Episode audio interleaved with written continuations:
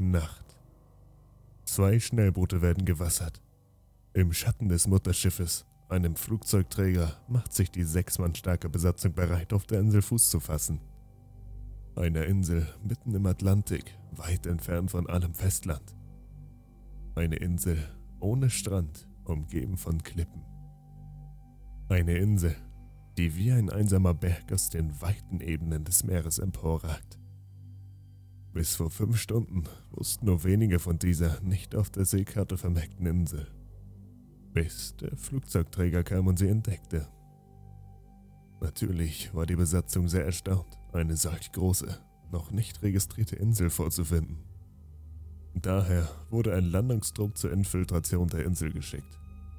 Laut Einsatzplan sollte der Landungstrupp am nördlichsten Punkt anlegen und die Klippen erklimmen, um Fotos zu schießen und anschließend innerhalb von drei Stunden zurückzukehren. Zwei Stunden ohne Lebenszeichen des Landungstrupps waren ausschlaggebend für die jetzige Operation, welche das Ziel hat, den verschauenden Landungstrupp zu bergen. Die Boote trieben aus den schützenden Schatten und fuhren Richtung Insel. Schließlich kommen die zwei Boote am nördlichsten Punkt an. Das Boot des ersten Trupps ist noch dort. Die Seile für das Erklimmen der Klippen ebenfalls. Bei fahlem Mondschein und rauschenden Ozean erklimmen die Teams die Klippen und finden sich bald auf einer Plattform inmitten der Klippen wieder. Die Plattform ist aus festem und flachen Grund. Schnell finden die Teams eine Höhle und fünf Meter weiter in ihr eine Tür. Eine Tür, wie es auf dem Flugzeugträger zuhauf gibt. Eine Tür mit einem kleinen Bullauge und einem horizontalen Griff. Sie ist einen kleinen Spalt offen und sorgt für einen frischen Durchzug in der kleinen Höhle. Die Teams entzünden ihre Taschenlampen und gehen in die völlige Finsternis. Nach der Tür folgt ein langer Gang. Die Wände sind aus Stahl, rostigem Stahl. Alle sechs Schritte folgt ein tiefer Türbogen. Der Boden besteht aus Gitter, darunter völlige Dunkelheit. Nach 120 weiteren Schritten verändert sich der monotone Klang der Schritte in ein weiträumiges, schalles Klingen. Der Akustik zufolge befinden sich die Teams nun in einem weitaus größeren Raum. Fünf Schritte weiter stoßen die Teams auf ein rostiges, brustkorbhohes Geländer.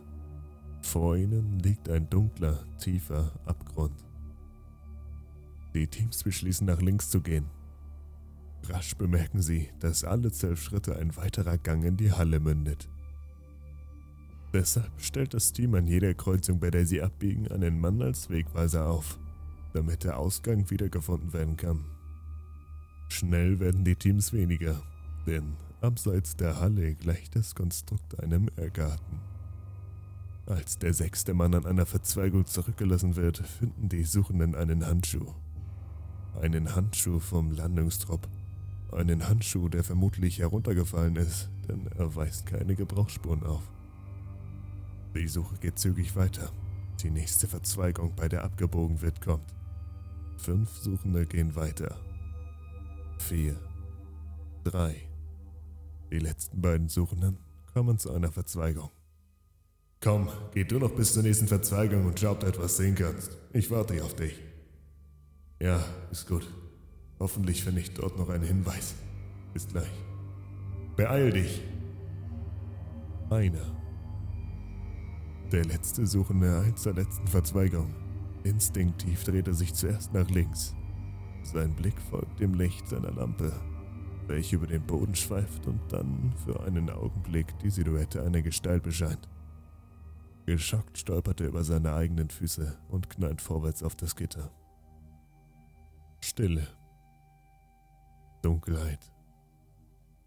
Langsam rappelt er sich wieder auf. Die Lampe hat bei dem Sturz einen Wackelkontakt erlitten. Daher ist er gezwungen, die Wand zu suchen.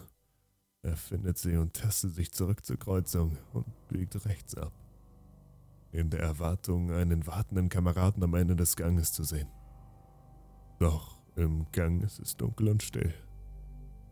Eine leichte Brise bringt einen seltsam feuchten Geruch an die Nase. Hallo? Keine Antwort. Hallo? Wieder nichts. Bist du hier? Erstaunt darüber, keine Antwort zu erhalten, tastet er sich weiter. An der Stelle, wo er die Wache vermutete, vernimmt er ein leises Rieseln. Er klopft zweimal gegen seine Lampe. Ein kurzer Lichtschein, dann wieder Dunkelheit. Wieder zweimal. Das Licht geht an. Mit dem Schein der Lampe sucht er nach der Quelle des Rieselns. Der Schein trifft auf seinen Kameraden, der mit aufgerissenem Brustkorb am Boden liegt. Über ihm eine bleiche, dürre Gestalt, die sich mit gesenktem Blick in seinen Innereien labt. Ein Moment vergeht, bis die Gestalt von ihm ablöst und aufschaut. Die milchig blassen Augen starren den Mann durchdringlich an. Ein Schrei. Der Wackelkontakt setzt wieder ein. Dunkelheit.